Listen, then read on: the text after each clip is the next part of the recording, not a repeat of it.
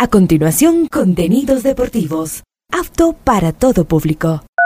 Este programa de información y comentarios deportivos conduce John Lester A esta hora, Ondas Cañaris, su radio universitaria católica, presenta Onda Deportiva, con toda la información local, nacional e internacional de los deportes. Comenzamos.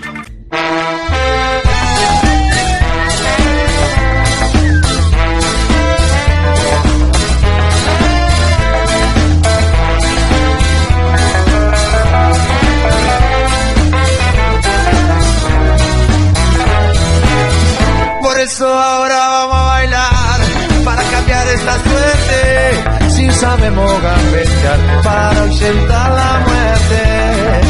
Vamos a bailar para cambiar esta suerte. Si sabemos gambetear para ausentar la muerte.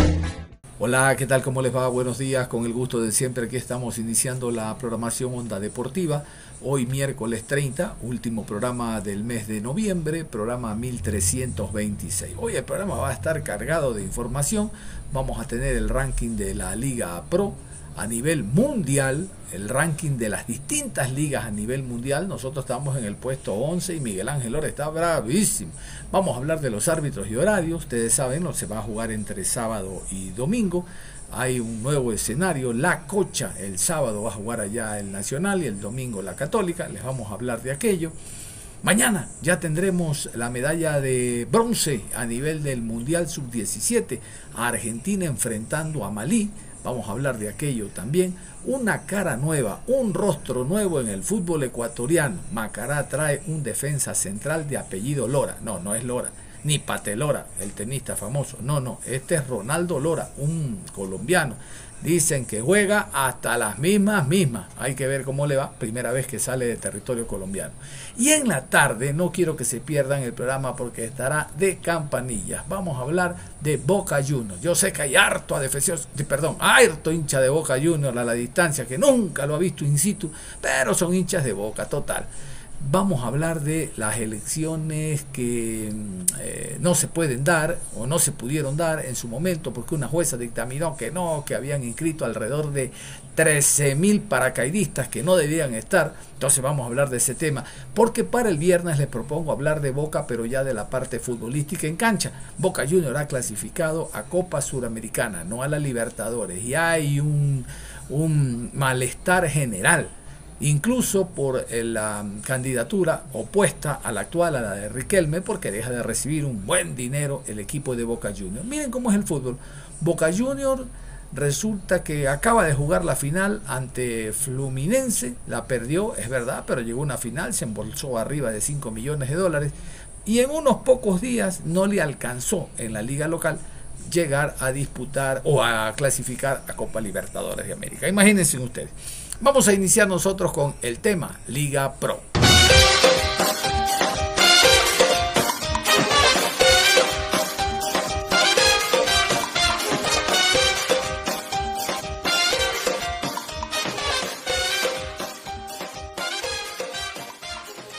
Así es, hablando de la Liga Pro, les cuento el malestar que tiene Miguel Ángel Ora, el presidente de la misma, porque se dio a conocer el ranking mundial de eh, ligas y resulta de que la nuestra, él siempre dice, nuestra liga es una de las mejores del mundo, nuestra liga es la mejor del mundo, bueno, no está en el top 10, estamos 11 y resulta que Paraguay está en el puesto 10. Miguel Ángel Or, presidente de la Liga Pro, mostró su descontento en su cuenta de la red X sobre un ranking que sitúa a la Liga Pro por debajo de la Liga Paraguaya de Fútbol.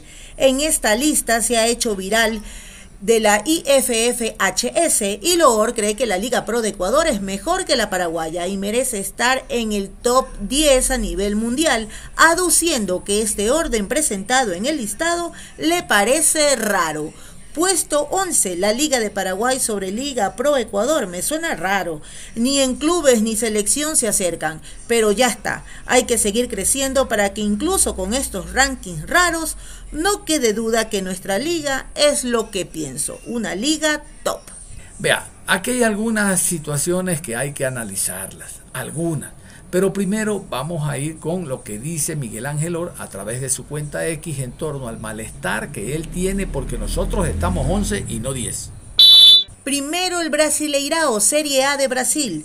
Segundo, la Premier League de Inglaterra. Tercero, Serie A italiana. Cuarto, la Liga Española. En quinto lugar, la Bundesliga de Alemania. Sexto, Liga 1 de Francia. Séptimo, Premier Liga de Portugal. Octavo, Países Bajos. Noveno, la Primera División de Argentina. Y décima, la Primera División de Paraguay.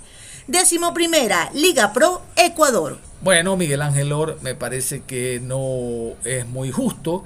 Porque, por ejemplo, ¿ustedes creen que el Brasileirao puede estar por encima de la Premier League? Nada que ver. Él no habla de eso, él habla solo de Ecuador, que debe estar en el número 10. O sea, el, el casillero inmediato anterior lo alegra. Nosotros 10 y Paraguay 11. Eso lo pone contento. No, debería ser más analítico. El, fútbol brasileño no puede estar por encima de la Bundesliga, no puede estar por encima de la Premier, no puede estar por encima del calcio, no puede estar por encima de la Liga de Países Bajos, por ejemplo. ¿Por qué? Porque hay casos de corrupción no solo a nivel de primera, sino de segunda y tercera categoría. Y cuando uno habla de la clasificación de la liga, habla en general. El fútbol brasileño está plagado de corrupción a través de casas de apuestas. ¿Se acuerdan ustedes? No sé si se acuerdan, les voy a contar. Década del 80, Eurico Miranda, famoso, un bajito que parecía, parecía un papagayo, un bajito, un narizón presidente de Vasco da Gama. Eurico Miranda fue preso. Ya en esa época había problemas con apuestas, incluido en el tema de apuestas los árbitros. Entonces no puede ser, no puede ser esa liga que esté por encima de eh, la Premier, por ejemplo. Hay que ser más analítico, reitero. Y en cuanto a Paraguay, analicen. Olimpia tiene estadio.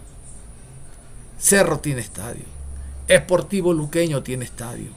Libertad tiene estadio. Guaraní tiene estadio. Acá tiene estadio Barcelona, MLE, mmm, Liga, Independiente y Namá. Namá.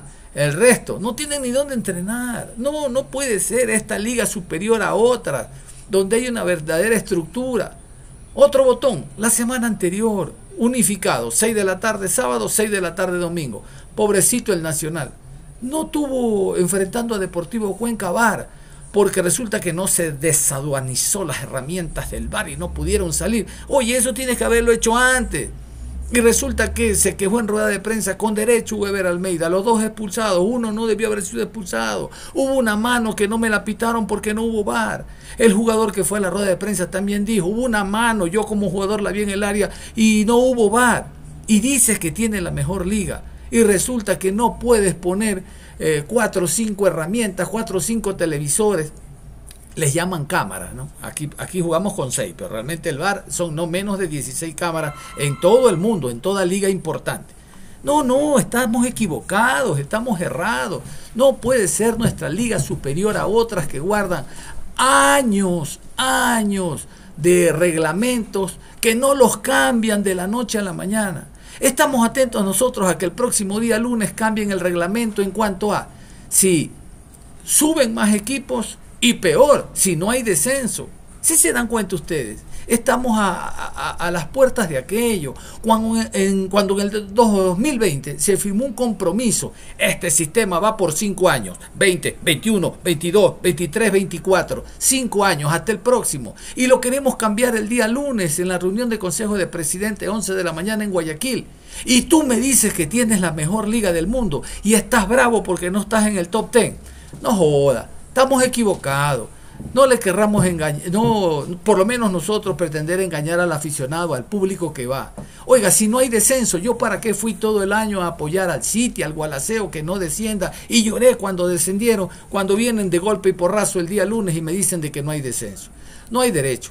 Vámonos mejor al tema arbitral. Vamos a hablar de los árbitros para esta semana. Comenzamos con el día sábado. Sábado 2 de diciembre, 12 horas con 30, Ciudad de la Tacunga, Estadio La Cocha. El Nacional recibe a Independiente del Valle. Árbitro central, Clever Aroca. Asistente 1, Byron Romero. Asistente 2, Lucas Cajas. Cuarto árbitro, Gorky Araujo. Asesor de árbitros, Pedro Tenorio. En el bar, Jefferson Macías. A Carlos Vallas. Encargado de la calidad, José Luis Espinel. A las 15 horas en la ciudad de Loja, Estadio Reina del Cisne. Libertad Fútbol Club se enfrenta a Cumbayá Fútbol Club. Árbitro central, Alex Cajas. Asistente 1, Flavio Nal. Asistente 2, Paul Palacios. Cuarto árbitro, Eric Ruiz. Asesor de árbitros, Félix Badaraco. En el bar, Kevin Pazmiño. Asistente de bar, Susana Corella.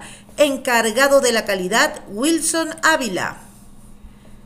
En horario simultáneo en el estadio Cristian Benítez Betancur en la ciudad de Guayaquil, Guayaquil City recibe a Gualaceo Sporting Club. Juez central, René Marín. Asistente 1, Alexis Acosta. Asistente 2, Alan Gómez. Cuarto árbitro, Patricio Parra. Asesor de árbitros, Luis Alvarado.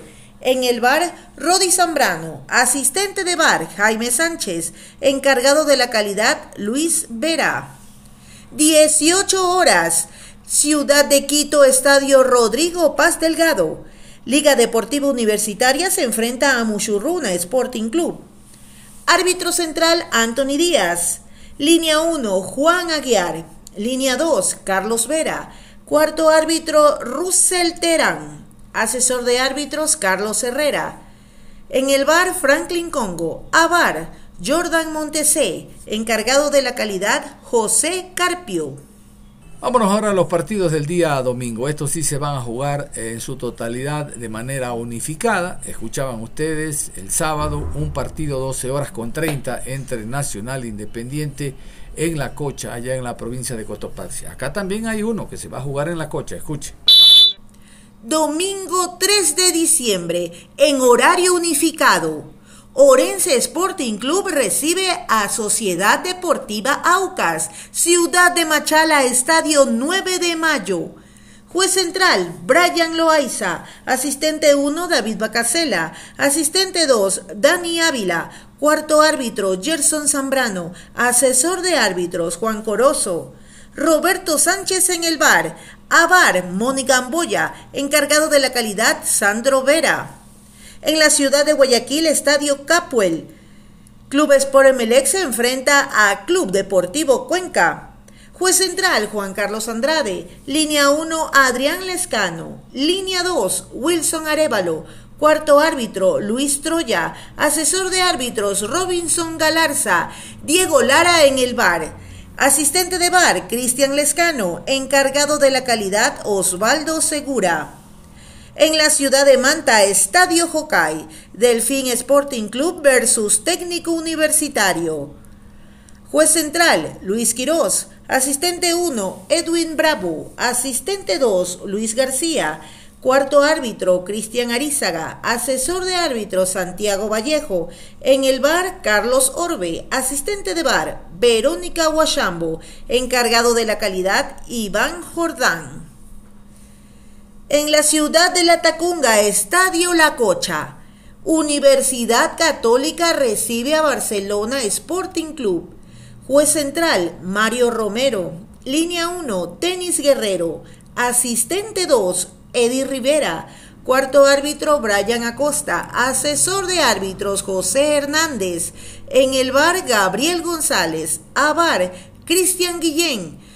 Encargado de la calidad, Samuel Aro.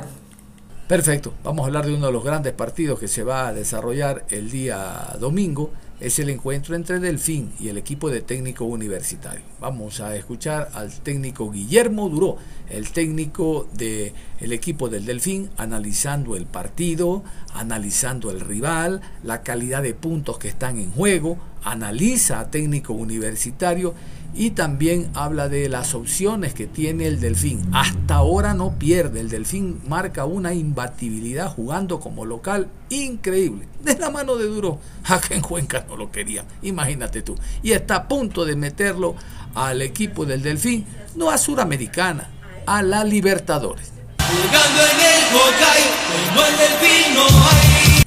Sí, eh, sabemos que es el último partido de la temporada. Llegamos con la ventaja, que, es lo importante. Eh, no se nos han dado en los últimos tres partidos el resultado que, que quizá merecimos y que, buscamos. Pero bueno, nos da la chance de jugar de local contra técnico, un gran equipo que, también tiene que jugarse una clasificación, así que, esperemos poder sacar el partido adelante y clasificar a la Copa Libertadores, que es lo que venimos buscando en toda esta segunda etapa.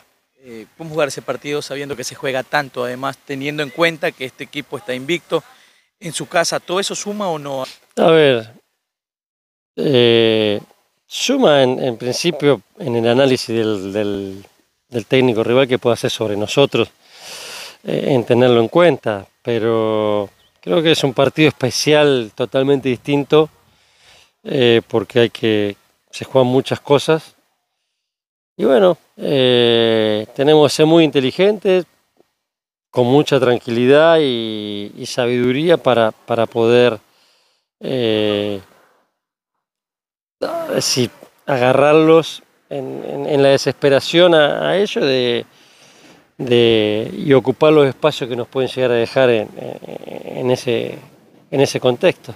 Clasificar en dos partes. Eh, el accionar del equipo. En principio de temporada me parece que no eh, se tenía tal vez estos objetivos en cuanto hablo de la prensa ¿no? o del aficionado, de llegar lo más alto posible. En la segunda etapa cambia esa idea, ya no pensamos en, hacer una buena, un, buen campeonato, sino que en ir y pelear la etapa. No, a ver, eh, en principio teníamos un objetivo que era clasificar una copa. Después se fueron dando eh, los partidos y, los resultados y el equipo fue creciendo y, bueno, fue ilusionando a todos de tal manera de que, de que estuvimos varias fechas peleando en, los primeros puestos. Eh, pero bueno, sabiendo también que, que, teníamos que hacer un esfuerzo grande para, sostenerlo y que, que en un campeonato largo no es fácil sostenerte tanto tiempo ahí y, más contra equipos que se han armado realmente para, para, pelear los primeros puestos y creo que lo han logrado porque eh, en principio se dijo que Liga iba a pelear eh, el primer puesto, salió campeón de Sudamericana y hasta ganó la segunda etapa, Independiente eh, venía de, ganar la primera etapa, Barcelona se armó para, para, para pelear los primeros puestos, no se dio, pero, pero clasificó a una a la fase directa de, Libertadores. Entonces, eh, nos metimos entre Nacional, nosotros y, algún otro equipo en, en, un lugar que le empezamos a hacer daño y, bueno, y todo eso ilusionó. Pero creo que, en línea general hicimos un, gran campeonato y, eso es lo más importante. Pierda Eres para este partido, a Brian Eras. Por característica de Carlitos Ortiz, lo conocemos ya como profesional acá en Delfín Sporting Club. ¿Cambia algo para, para este encuentro o no? No, no cambia nada. Simplemente sabemos que perdemos un gran arquero que nos ha salvado partidos y que, y que vino realmente de menos a más creciendo. Pero el crecimiento de, de Brian es gracias a, a la sombra que tiene detrás de, con Carlito. Eh, es un profesional bárbaro que, que suma y que, y que apoya a su compañero y que lo exige realmente como lo tiene que exigir para que tenga el nivel que, tuvo Brian. Entonces estamos, estamos confiados en que en Carlos va a hacer las cosas realmente muy bien y está esperando esta oportunidad.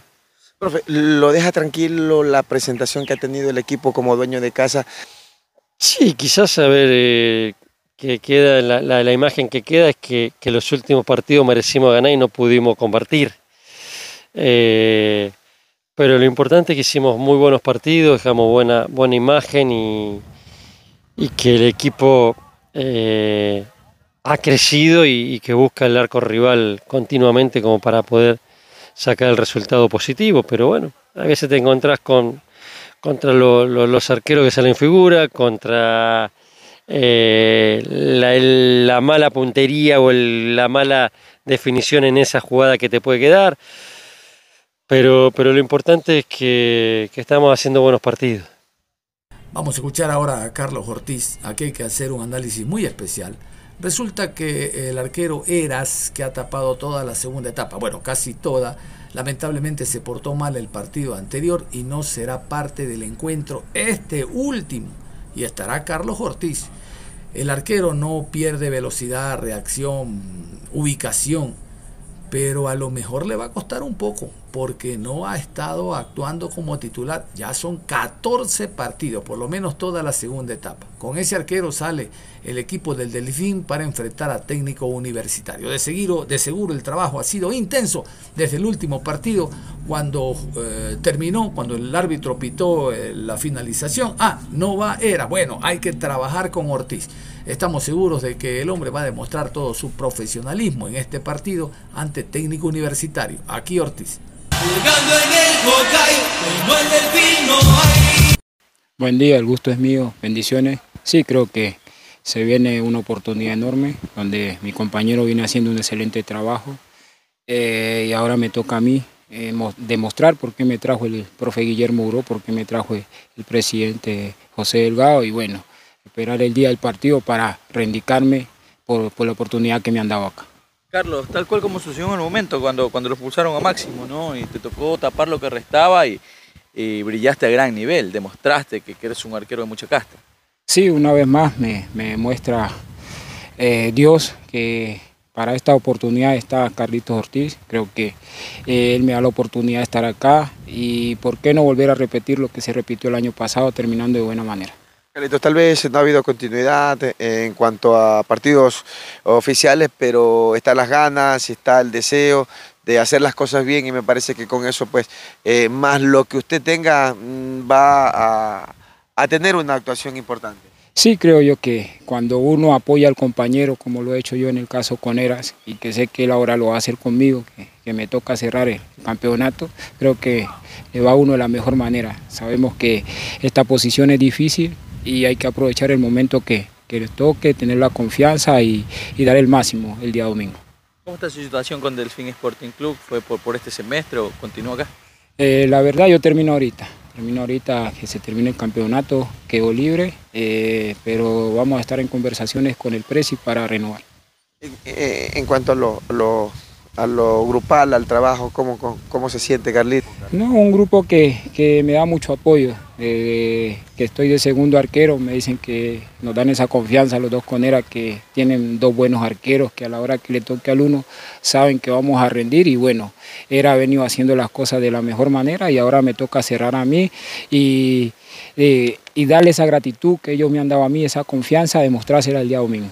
Eh, eh, partido eh, complejo por lo que se viene a jugar técnico, por lo que se juegan ustedes, además que yo creo que no es lo mismo que Sudamericana Libertadores, ¿no? Seguramente ustedes querrán apuntar a la Libertadores por todo lo significado que tiene. Sí, es una final, es una final el partido del día domingo. Sabemos y somos conscientes que tenemos que tener los pies sobre la tierra los 95 minutos que dure el juego eh, sabemos que técnico se viene a jugar lo suyo, sabemos que ellos se vienen a jugar su pase a Copa Sudamericana y nosotros tenemos que jugar nuestro pase, ya poner los dos pies eh, sobre la Copa Libertadores. Así que sabemos que es una final y esa hay que defenderle a capa y espada, con el cuchillo entre los dientes, como se dice. Carlito, y, ir mirando de reojo cómo te puede hacer daño este técnico universitario que tiene jugadores importantes y que deben estar concentrados para poder eh, lograr ese objetivo. Sí, tienen aún bueno, no sé si Bolaños creo que está expulsado, pero igual el que está en el puesto de él es Tupiñán, que estuvo conmigo en Muchurruna, es un jugador muy intenso, un jugador rápido, que siempre busca diagonales para rematar. Tienen al otro lado a Muñoz, que también es de la misma característica, y bueno, tienen un, un excelente delantero como lo es Blanco y el otro colombiano que está. A propósito del tema Carlos Ortiz, vamos a escuchar a Carlos Caicedo. Lo recuerdan, ex arquero, Espoli, trabajó en el MLE también como preparador de arqueros, ahora en el equipo del Delfín. Yo estoy seguro de que este hombre lo ha puesto a atajar en prácticas más de lo debido, más de lo que habitualmente realiza un deportista, trabajos en los entrenamientos, porque si de algo está careciendo Ortiz es precisamente de minutos, de horas de vuelo. Vamos a escuchar a Carlos Caicedo, el preparador de arqueros del Delfín, y la responsabilidad que cae primero en el arquero y después en el preparador en torno a este partido que para Delfín significan algunos millones de dólares. No es lo mismo llegar a Libertadores que llegar a Suramericana. He ahí también la importancia de este encuentro. Caicedo, preparador de arqueros del Delfín. Buen día. Eh, bueno, hemos venido trabajando de la mejor manera. Creo que se ha hecho durante estos seis meses que ellos llegaron pues un excelente trabajo, pues está a la vista de todos ustedes el rendimiento que ha tenido Brian pues ahora le toca a Carlos Ortiz, pues y esperemos que no sea la excepción, ¿no? Eh, le trajeron eh, para este segundo semestre dos arqueros de nivel. Si, tiene que evaluarlos por ahí o, a nivel de conjunto o individualmente, que, ¿cómo, los ve? Bien, bien. Eh, como te dije hace un rato, de hecho, Brian, las, los partidos que ha tenido, los 14 partidos que ha tenido, ha sacado 8 partidos la valla en cero y eso habla muy bien, habla muy bien de, tanto lo individual como lo grupal del equipo que se ha podido defender de la mejor manera. Y pues bueno, eh, en el caso de Carlos también es la primera vez que tengo la oportunidad, bueno, de hecho con los dos, de trabajar juntos y sí, Carlos ha venido trabajando muy bien, creo que va a dar la talla, estoy convencido de que le van a salir todas las cosas bien para el día domingo del partido. Profe, esto lo deja tranquilo, primero por el trabajo, segundo por el rendimiento que pueda tener cada, cada uno de los goleros. Eh, aún tal vez no teniendo minutos, lo de Carlos, solo bien lo de Brian. Sí, creo que esto es como al buen bailarín que dice vengo a bailar a los años, pues bueno, el compás le queda. Entonces eso no se pierde, no se pierde el tapar no se va a perder porque aparte acá en el día a día con lo que se hace el trabajo, lo que el profe hace, trabajos reducidos y fútbol, creo que eso le da la, la, concentración para poder venir haciendo las cosas bien y creo que el día domingo se va a ver reflejado en el partido. Profe, eh, técnico universitario, yo supongo que ustedes eh, con, su gente del arco analiza también a, los del otro lado, ¿no? Blanco, los otros delanteros, perfiles, características, eso lo conversa mucho con los, dos porteros. Creo que eso es parte de lo que se trabaja en el día a día durante la semana para la competencia del fin de semana. Pues se estudia bien al rival por donde te puede hacer daño y tanto ya corresponde a nosotros trabajar ya la realidad de juego, muchos centros, las finalizaciones que ellos tienen por fuera, remates frontales y entonces eso se va trabajando en el día a día para que eh, tratar de no dejar nada al azar para que las cosas no, no, no, lo, no lo tomen por, por sorpresa en el partido, ¿no? Profe, eh, tal vez pueda ser muy prematuro, falta una fecha, conversar el tema de, de, la continuidad dentro del plantel, pero desde su punto de vista, profe, si hubiera que hacer un esfuerzo, ¿usted recomendaría que los goleros que están ahora acá se queden para la próxima temporada? Este, si obviamente me toca dar el informe y el informe sería muy positivo para ambos, por, por lo que vienen haciendo y por lo que han trabajado en cada partido, más que todo Brian que ha tenido 14 fechas y ahora que le toca tapar a Carlos, pues para mí en lo que respecta en el trabajo, en el día a día, pues lo han hecho de la mejor manera. Muy bien, ahí estaba la presencia de eh, Caicedo, de Ortiz y lo propio Duro, gente del Delfín de Manta. Nos vamos a ir a la pausa y al volver vamos a hablar de... Mm, ¿De qué vamos a hablar? Del partido por el tercer puesto que se juega mañana, Mundial Sub-17, y vamos a hablar de una nueva cara, un nuevo rostro en el fútbol ecuatoriano y una lista pequeñita al cerrar le voy a dar del Barcelona. La pausa y volvemos. Onda Deportiva. Regresamos con Onda Deportiva. Aquí estamos y seguimos en la programación Onda Deportiva. Vamos a hablar, como habíamos indicado al inicio, del Mundial Sub-17 que ya llega a la parte final entre mañana eh, viernes y el fin de semana. Nos metemos al deporte internacional. En Onda Deportiva llegó el momento de un repaso del deporte internacional.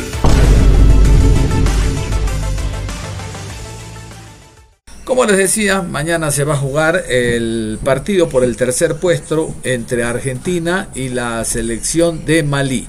Ey, partido por el tercer puesto, no es partido por tercer y cuarto puesto. Juegan por el tercero. Así como en la final juegan por el título de campeón, nadie juega por ser campeón o vicecampeón, no, juegan por campeón. Entonces este partido no es por el tercero y cuarto puesto, es partido por el tercero. No cuesta nada aprender. Partido por el tercer puesto, Argentina-Malí. Vamos a continuación a hablar cómo llega, cómo llega la selección argentina, cómo llega la selección de Malí. Argentina se comió un cuco que fue campeón en su momento mundial sub-17. El único país de Conmebol que ha sido campeón sub-17 mundial es Brasil. A ese se lo comió Argentina. Y todos pensábamos que Argentina iba a llegar a la gran final, pero ya ven ustedes, en penalti fracasó la selección de Placente. Vamos con la nota a continuación. Alemania en penales le puso un freno a Argentina en el Mundial Sub-17 y le negó la posibilidad de avanzar a la final en Indonesia. Sin embargo, el torneo del equipo dirigido por Diego Placente aún no finalizó. Le resta el partido por el bronce contra Malí. Esta será la sexta vez que el país se presente en este encuentro. La primera vez fue con victoria en Italia 1991 frente a Qatar. En otras dos ocasiones también se colgó la medalla. Ecuador 1995 versus Oman y Finlandia 2003 versus Colombia. Las derrotas llegaron en Trinidad y Tobago 2001 frente a Burkina Faso y Emiratos Árabes 2013 cuando enfrentó a Suecia. El camino de Argentina en Indonesia fue de menor a mayor tras perder en el debut contra Senegal 2 por 1. Luego venció Japón 3 por 1 y también a Polonia 4 por 0. En octavos de final aplastó a Venezuela 5 a 0 y en cuartos brilló ante Brasil por 3 a 0 en una actuación consagratoria del diablito Claudio Echeverry autor de todos los goles. Tras empatar a tres con Alemania, cayó en penales por 4 a 2. Malí, por su parte, arribó a esta instancia después de perder con Francia 2 por 1. En este torneo acumuló victorias contra Uzbekistán 3 a 0, Canadá 5 1, México 5 0 y Marruecos 1 0. España le ganó por 1 0 en la fase de grupos.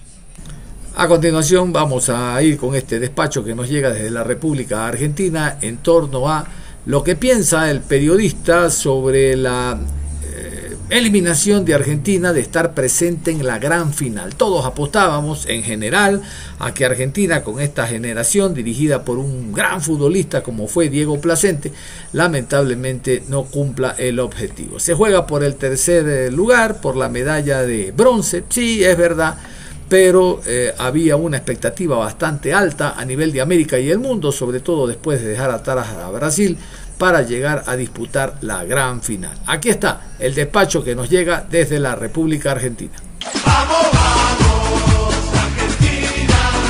Sí, lamentablemente desde Indonesia la noticia es negativa porque el seleccionado sub-17 comandado por Diego Placente y un gran mundial que tuvo tiene el punto final acá, aunque tiene unos puntitos suspensivos porque en los 90 minutos 3 a 3 frente a Alemania, 4 a 2 perdió el seleccionado sub-17 argentino frente a Alemania y los puntitos suspensivos es porque si bien se termina el sueño por llegar a la final y quedarse con el campeonato, lo que sí va a pelear es por el tercer puesto que se va a jugar el viernes en el primer gol de Paris Brunner, el eh, alemán, el 7, que fue una pesadilla para el conjunto argentino a los 9 minutos, pero después lo iba a empatar con este tanto a los 36 de Agustín Una acción que al finalizar la primera etapa iba a ser aún más positiva porque Ruberto iba a lograr su doblete en el, fin de la primera etapa e iba a dar vuelta al partido. Fue un partido de ida y vuelta con muchas llegadas para ambos lados. De hecho, a la primera jugada tuvo el Diablito Echeverry una acción que pudo ser el 1 a 0 parcial a los 30 segundos de partido. Bueno, eso para que vean la, la cantidad de llegadas que hubo. Pero pasaba esto ya en la segunda etapa, a los 57 minutos. Este jugador que les decía que fue una pesadilla, dice, yo estoy acá, si Florentín sale mal, le queda al 7 que lo que hace es arrastrar un poco la pelota, trasladar y cuando llega al borde del área se arquea y la clava al segundo palo, 2 a 2. Iba a darlo vuelta en este caso Alemania con el gol de Max Morstedt, luego del mal cálculo argentino para despejarlo. El rebote involuntario que termina siendo de Villalba le queda a Max para el cabezazo y el 3 a 2 parecía que se terminaba, que ya estaba eliminada Argentina, pero vean lo que hace Roberto. Tercer gol en la semifinal, sí, hat trick. Antes contra Brasil había sido una paliza histórica argentina con una gran actuación y un gran desempeño del Diablito Echeverry con un hat-trick. Bueno, ahora hat-trick de Roberto, el 9 del seleccionado argentino que ya tiene 8 en este certamen mundialista y que se transformó en el único jugador que logra tres goles en una semifinal en todas las categorías del eh, fútbol eh, del seleccionado argentino. En cuanto a los penales, eh, la mala fortuna, ¿no? Arrancaba de esta manera, con el gol convertido por Alemania, el errado argentino con una estrellada en el palo, la toca el arquero, pero también termina tocando en el palo. Después el Diablito Echeverry, que tampoco pudo convertir su penal, ya iba uno eh, convertido para Alemania, dos cerrados para el seleccionado argentino. Iba a errar Finn Helset, eh, o en realidad lo que iba a hacer era atajar el eh, arquero que había reemplazado a Villalba. En realidad, Villalba ingresa cuando faltan algunos escasos segundos para que termine el partido porque Placente ya tenía arreglado con él que iba a atajar los penales en caso de que se llegue a esa instancia. Sí, minutos antes de que termine el partido, sale Fiorentín e ingresa Villalba. Eso es uno de los puntos a destacar dentro de lo que fue el final del partido. Bueno, lamentablemente solo pudo atajar uno, el arquero argentino. Fueron dos errados al principio de la tanda de penales por Mastantuono, el primero, Claudio Echeverri el segundo, después termina, como veíamos recién, errando o atajando Villalba por sobre Finn Helch y después el gol de Juan Jiménez, el argentino, Juan Villalba también iba a convertir, pero también iba a cerrar el eh, ciclo de penales. El 7, eh, que como les decía al inicio fue una pesadilla, sí. El que convirtió dos goles durante el partido también convirtió el penal definitorio, el 4 a 2. Paris Brunner fue el alemán que selló el pase a la final del Mundial Sub-17 y de esta manera entonces se termina el eh, sueño mundialista para los comandados por Diego Placente, que habían iniciado este camino mundialista con el pie izquierdo, perdiendo con Senegal, pero que después de ahí el nivel argentino aumentó considerablemente hasta este punto final. Fue victoria entonces para el conjunto alemán. Argentina todavía tiene un partido más, será este viernes.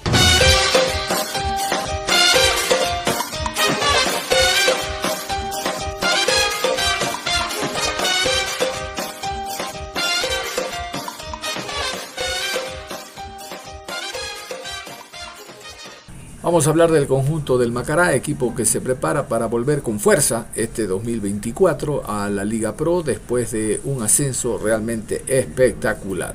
Creo que uno o dos partidos nada más perdió a lo largo de toda la primera vez el equipo del Macará y realmente que con sobrados méritos, faltando cinco fechas, ya había clasificado a la primera categoría. Lo llamativo es que la persona que lo ascendió, el técnico ecuatoriano, no fue ratificado por discrepancias con el señor Miller Salazar en relación a los últimos partidos. No sé, Miller no entendió que ya estaban clasificados y que había que licenciar al equipo, había que alternar, oxigenar al plantel. Eh, no sé bajo qué idea, bajo qué premisa, quería ganar los 15 puntos restantes. El técnico le dijo, no, espere, vamos a, a dosificar, vamos a darle chance a los muchachos que no jugaron. Hubo un impasse en Camerino bastante agrio, contado por los propios jugadores a periodistas ambateños, del cual tenemos algunos amigos, y el técnico ecuatoriano le dijo, ¿sabes qué? Ahí se queda tu equipo, ahí se queda la renuncia y nos vemos. Como siempre yo digo, si sabes contar, no cuentes conmigo. Han contratado un técnico español, Payares, que en el fútbol ecuatoriano tiene por ahí un paso en Independiente del Valle, pero si es que uno no entra al Wikipedia no se entera. Nunca se lo sintió a este español. Sí, en Venezuela. Estuvo en San Cristóbal, allá en Táchira, trabajando, pero reitero, acá en el fútbol ecuatoriano no fue como los eh, Ramírez, el mismo Rescalvo eh, y otros técnicos españoles que pasaron por Independiente que se lo sintieron. Este Payares no. Y él está al frente del equipo. Nuevamente se está manejando con el mismo empresario, el señor eh, Salazar, porque llega Ronald Lora, este es un colombiano. También va a arribar un arquero Correa, del cual vamos a hablar en otro momento. Correa parece ser que maneja el mismo empresario que tuvo en su momento Javier Burray. Recuerdan la campaña de Burray, llegó al Macará y del Macará, después de hacer un excelente año, se fue para el conjunto del Barcelona, se nacionalizó, semifinalista de América y ahora forma parte de la selección ecuatoriana de fútbol. Bueno, no nos vayamos del tema. Lora, jugador colombiano que arriba al fútbol nacional. ¿Por qué lo traemos a colación? Porque es cara nueva. No es de aquellos del circulito que van del equipo rojo al azul, del azul al blanco, del blanco al verde, del verde al amarillo. No, no, no, esta es cara nueva. Quizás eso es lo destacado de Salazar. Siempre trae eh, nuevos fichajes al fútbol ecuatoriano. Que no lo sabe blindar es otra cosa, porque por el Macará han pasado muy buenos jugadores extranjeros que después pasan a engrosar las filas de otros equipos, donde los tratan mejor y les pagan con un sueldo acorde al nuestro, que se dice que es fútbol profesional y como habíamos escuchado en la primera parte de la programación, una de las ligas top es la Liga 11 y por eso escuchaba yo que está bravo Miguel Ángel Or porque él dice que tiene que estar en la Liga la Liga Pro tiene que estar del 1 al 10 contabilizada. ¿Por qué la Liga Paraguaya es 10 y nosotros no? Ah, bueno, ese es un análisis que hay que hacer. Vámonos con Ronald Lora y algunos detalles en torno a su llegada al fútbol ecuatoriano. ¡Que viva el Macará! ¡Que viva el Macará! Con 26 años de edad, el defensor colombiano Ronaldo Luis Lora Ballestas fue anunciado como nuevo fichaje de Macará para la temporada 2024. El jugador llega proveniente de Unión Magdalena de Colombia. Nacido el 12 de julio de 1997 en Ciénaga, Lora ha forjado su carrera en el fútbol desde una edad temprana. Su camino lo llevó a Unión Magdalena, donde comenzó su participación en el ámbito profesional el 1 de julio de 2016. Ahora Ronaldo Lora se embarca en una nueva aventura en su carrera al unirse al Macará de Ambato. Su incorporación promete fortalecer la defensa del equipo y añadir una dimensión adicional a su estrategia en el campo de juego. Con una altura de 1,86 centímetros, Lora se destaca en su posición de defensa central. Su versatilidad le permite desempeñarse también como pivote, brindando al entrenador opciones tácticas valiosas. El defensor colombiano, conocido por su pie derecho, dominante, aportaría solidez defensiva, habilidades en la anticipación y una capacidad destacada para liderar la saga. Vamos a conocer más de Ronald Lora. Llega en enero, va a pasar las vacaciones allá en, en Colombia, en Santa Marta, Nunca olvidamos Santa Marta porque es la tierra del pibe Valderrama, de allá es Unión Magdalena, 26 años, 1 metro 86, buena talla para un zaguero central. Eh, ¿Qué más? Siempre ha jugado en el Unión Magdalena y es uno de los jugadores que por primera vez ¿no? va a probar lo que es jugar en el fútbol internacional. Le deseamos éxitos a este muchacho que llega a vincularse al ídolo ambateño. Vamos con esta nota, gracias a los colegas de Radio Centro, a don Patricio Freire Molina, que nos ha facilitado esta nota. Reitero, cara nueva en el fútbol ecuatoriano y por eso queremos conocer todos los detalles de oreja del orejón, como le dicen a Lora. Aquí está. ¡Que viva el Macará! ¡Que viva el Macará! Buen día, un abrazo, ¿cómo les va? ¿Cómo se da su vínculo a Macará? Cuéntenos. Eh, veníamos de un seguimiento por medio de mi agente y bueno, al día de hoy, gracias a Dios, ya está todo muy bien y bueno, esperar algunos detalles y confiando en Dios estar lo más pronto en la ciudad de Ambato. ¿Cuáles son sus datos personales? Eh, Ronaldo Luis Lora Ballestas, nacido en Ciénaga Magdalena, cerca de la ciudad de Santa Marta. Y ahora mismo estoy radicado en la ciudad de Santa Marta, la bella más linda de América. 26 años, 1,86 de estatura. 1,86. 78 de, de peso y, y, bueno. ¿Cuántos años pasó en Unión Magdalena? Eh, aproximadamente nueve años desde mi formación de las divisiones menores hasta el día de hoy al equipo profesional. Estamos hablando de un tiempo importante. ¿Fue su compañero Giancarlos Blanco? Sí, claro, tuvimos, compartimos vestuario acá en Unión Magdalena una temporada.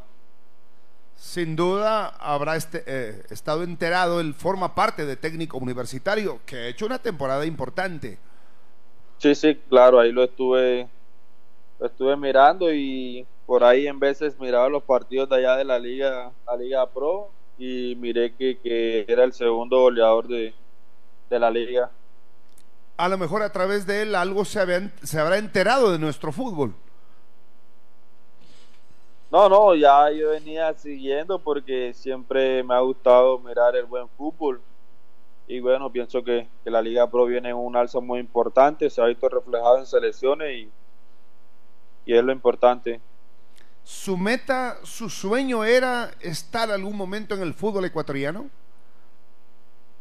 Sí, claro, yo siempre he dicho y he sido consciente, donde Dios abre las puertas, bueno, ahí es, no es donde nosotros queramos, es donde Dios quiera y Dios me dio la posibilidad y la celeste también. Y bueno, bendecido y, y agradecido con Dios la vida y, y el Club Macará por darme la, el privilegio y la oportunidad de vestir sus colores. En la plataforma está que usted es un central por el lado derecho, pero ¿cuáles son sus características fundamentales? Sí, claro, central derecho, puedo manejar ambos perfiles. Soy una persona que en el juego aéreo soy muy fuerte, en el duelo hombre a hombre fuerte. Eh, me gusta salir bastante con, con balón dominado, sacar el juego desde atrás y una muy buena visión de juego. Es muy temperamental. Sí, claro. Me gusta siempre ir fuerte, con temperamento, con mucho carácter, con mucha responsabilidad y con mucho, con mucho compromiso y sacrificios. Es decir, es de los que se hace sentir en la marca. Sí, sí, claro. Eso es lo que, lo que caracteriza al defensa central y es lo que trabajamos el día a día. Carácter, temperamento y mucho sacrificio. Y al profesor Alex Payarés, técnico español que tiene todo acordado con Macará, ¿le, ubica?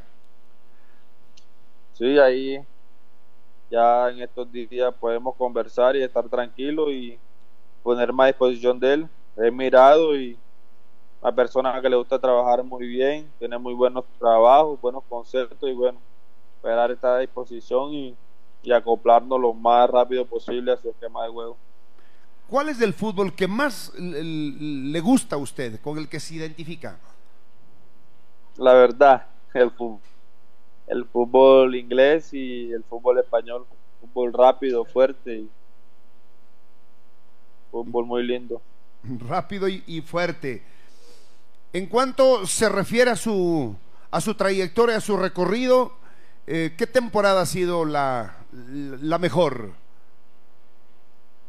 Eh, desde el 2020 hacia acá, gracias a Dios, he tenido unas temporadas muy buenas, con mucha regularidad, eh, con mucha continuidad.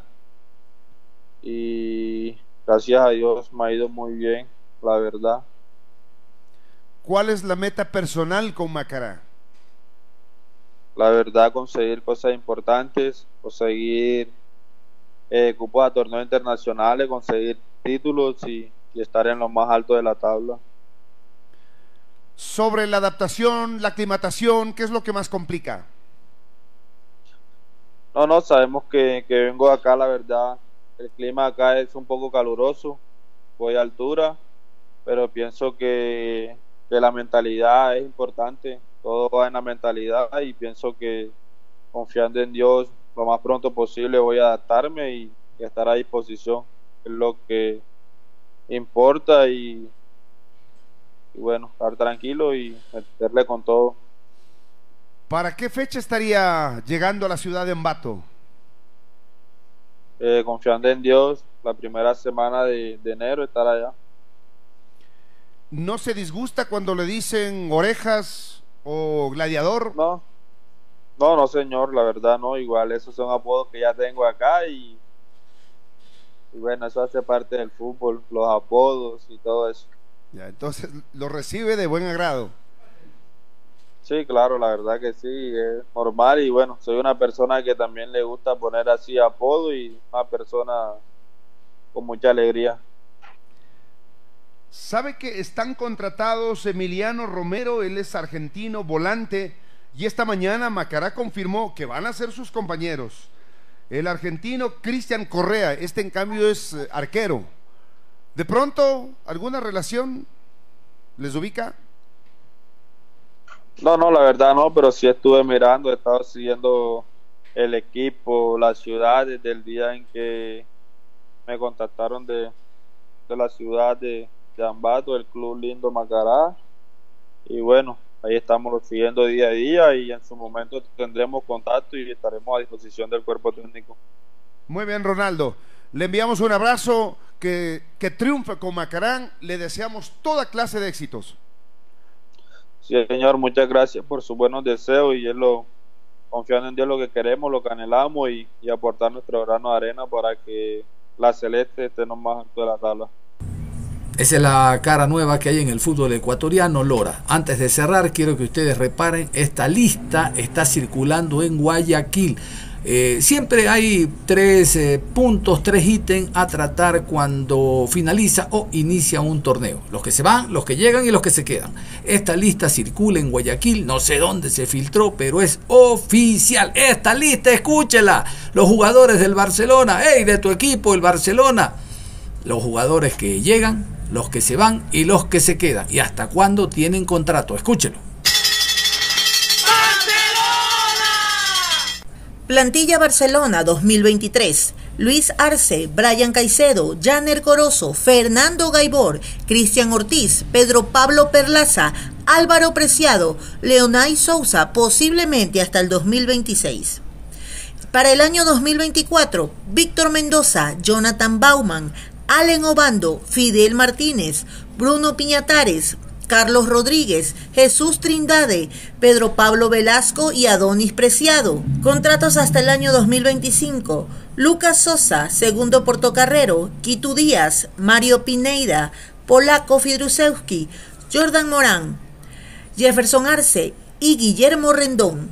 Hasta el 2026, Javier Burray, Duban Mina, John Acurio, Bruno Caicedo y hasta el 2028, John Castaño.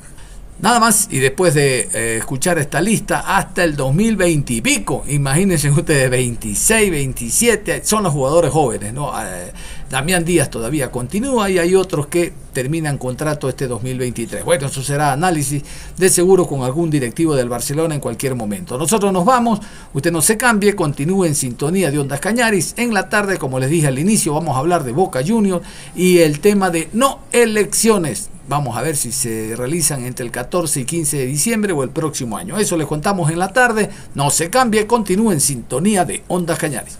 Si sabemos gambetear para ahuyentar la muerte.